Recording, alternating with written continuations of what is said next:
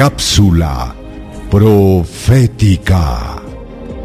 ¿Qué eventos o acontecimientos ocurrirán antes del cierre de la puerta de la gracia? En el libro de Joel, el capítulo 2, los versos 23 y el 28, la Biblia nos dice, Vosotros también, hijos de Sión, alegraos y gozaos en Jehová vuestro Dios, porque os ha dado la primera lluvia a su tiempo y hará descender sobre vosotros lluvia temprana y tardía como al principio. Y después de esto, derramaré mi espíritu sobre toda carne,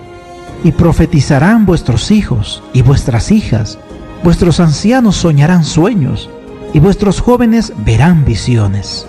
Como acabas de escuchar o leer, el Espíritu Santo será derramado sobre los hijos sinceros de Dios y los capacitará para anunciar el último mensaje de advertencia antes del regreso de Cristo. En Mateo el capítulo 24 y el verso 14, el mismo Señor Jesucristo dijo, y será predicado este Evangelio del reino en todo el mundo, para testimonio a todas las naciones, y entonces vendrá el fin. Es decir, el Evangelio alcanzará a todo el mundo y todos tendrán la oportunidad de tomar una decisión a favor o en contra de Cristo. En Apocalipsis el capítulo 13, los versos 14 al 17, encontramos la siguiente advertencia. Y engaña a los moradores de la tierra con las señales que se le ha permitido hacer en presencia de la bestia, mandando a los moradores de la tierra que le hagan imagen a la bestia, que tiene la herida de espada y vivió y se le permitió infundir aliento a la imagen de la bestia, para que la imagen hablase e hiciese matar a todo el que no la adorase, y hacía que a todos, pequeños y grandes, ricos y pobres, libres y esclavos, se les pusiese una marca en la mano derecha o en la frente, y que ninguno pudiese comprar ni vender, sino el que tuviese la marca o el nombre de la bestia, o el número de su nombre como acabas de leer o escuchar,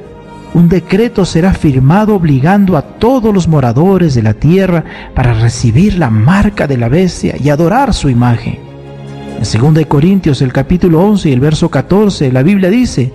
y no es maravilla porque el mismo Satanás se disfraza como ángel de luz. Y en 2 Tesalonicenses el capítulo 2, los versos 8 hasta el 10, el mismo apóstol Pablo añade, y entonces se manifestará aquel inicuo, a quien el Señor matará con el espíritu de su boca y destruirá con el resplandor de su venida.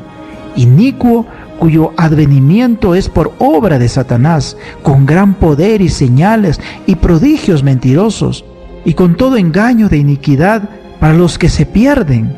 por cuanto no recibieron el amor de la verdad para ser salvos. Es decir, Satanás imitará el regreso de Jesús, haciéndose pasar por Cristo. ¿Deseas recibir la guía práctica de estudio Profecías de Daniel o la Biblia habla? Solicítalo hoy mismo escribiendo a esperanza.nuevotiempo.org